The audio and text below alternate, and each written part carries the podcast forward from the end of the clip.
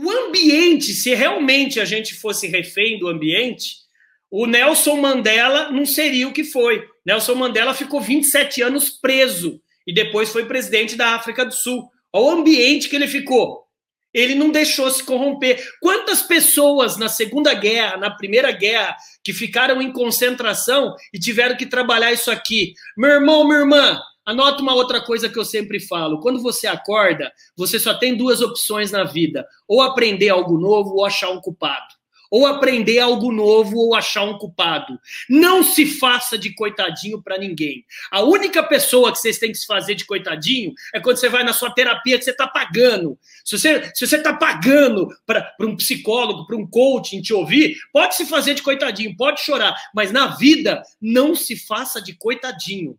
Dó, pena é o último sentimento que alguém deve sentir por você. As pessoas, o mundo gosta de pessoas bem-sucedidas, pessoas fortes, independentemente dos problemas que vocês estejam passando. Repito eu. Então, gente, a resposta para isso é o seguinte: ambiente pode te fazer ser mais resiliente. O meu amigo Geraldo Rufino, que muitos de vocês sabem, né, ex-catador de latinha é, no, no lixão, hoje um dos empresários de caminhões, que ele desmonta caminhões mais bem-sucedidos da América Latina. Ao ambiente que ele veio, Geraldo, o Negão, meu amigo, olha só, cara, e vários, vários, vários outros exemplos. Então, uma coisa eu quero falar para vocês: parem de ser uh, reféns de ambiente. Se você não está feliz com o ambiente que você trabalha, peça para sair, então. Você é muito simplista. É lógico, peça para sair, mas já tenha algo em vista, mas não fique é,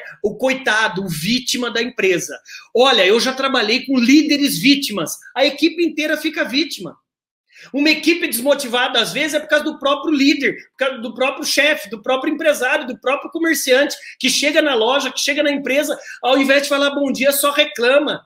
Nossa, tá uma bosta mesmo. Vocês viram o Bolsonaro? Vocês viram a Covid? Cara, isso é vampiro emocional. Não existe você ser isso também.